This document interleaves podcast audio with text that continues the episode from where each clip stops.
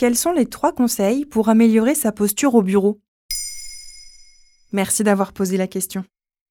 Les troubles musculosquelettiques sont les pathologies professionnelles les plus répandues dans les pays industrialisés et sont reconnues en tant que maladies professionnelles. Un document d'information de la médecine du travail indique aussi que les TMS sont le plus souvent causés par le maintien d'une posture statique, la répétition des gestes, les efforts excessifs ou les angles articulaires extrêmes, par exemple lorsqu'on tourne le cou de manière répétitive vers un deuxième écran. Des douleurs ou des raideurs sur les muscles, les tendons, les nerfs, le dos, les poignets ou encore le cou apparaissent petit à petit lorsque certains équipements de bureau sont manquants ou mal réglés. Voici donc trois conseils pour les éviter. On commence, j'imagine, avec le siège du bureau? Oui, conseil numéro 1, régler correctement la hauteur du siège en fonction du plan de travail. Les épaules sont détendues et non soulevées, les poignets et les avant-bras sont placés légèrement au-dessus du bureau pour éviter toute forme de compression. Le dos est droit et soutenu par le dossier du siège, les coudes proches du corps. Enfin, évitez de laisser vos pieds pendre dans le vide. Mieux vaut les faire reposer sur le sol ou sur un repose-pied. Les plus méticuleux d'entre nous respecteront un angle de 90 à 120 degrés entre la cuisse et le mollet. Est-ce qu'il y a une bonne position à adopter face aux ordinateurs? En effet, et c'est le conseil numéro 2, le haut de l'écran doit être positionné à hauteur des yeux et à une distance comprise entre 50 et 70 cm.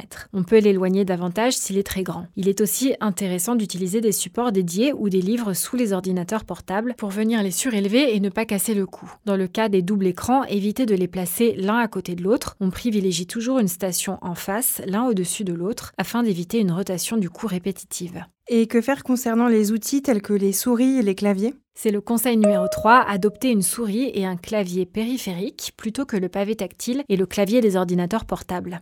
Cela permet d'éviter des sollicitations importantes au niveau des cervicales et des membres supérieurs, car ces outils seront placés plus proches de soi. Les ergonomes conseillent par ailleurs de ne pas appuyer les poignets sur la table pendant la frappe.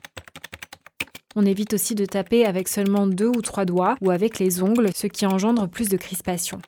Placé face à l'ordinateur, le clavier ne doit pas non plus être trop épais. On accompagne les mouvements des doigts avec les mains, les poignets et les bras afin de diminuer les contraintes articulaires.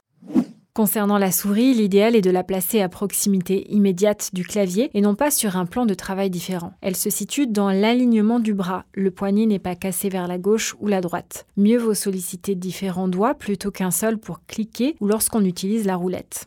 Objectif, les doigts restent souples et non crispés tant que faire se peut. Il existe d'ailleurs des souris ergonomiques verticales qui diminuent les tensions au niveau de la main et du bras. Pour limiter encore davantage l'apparition de douleurs, ou si elles sont déjà présentes, on peut essayer de travailler debout ponctuellement et de faire des étirements. Et n'oubliez pas, un étirement ne doit jamais faire mal. Maintenant, vous savez, un épisode écrit et réalisé par Émilie Drujon. Ce podcast est disponible sur toutes les plateformes audio et si cet épisode vous a plu, n'hésitez pas à laisser des commentaires ou des étoiles sur vos applis de podcast préférés.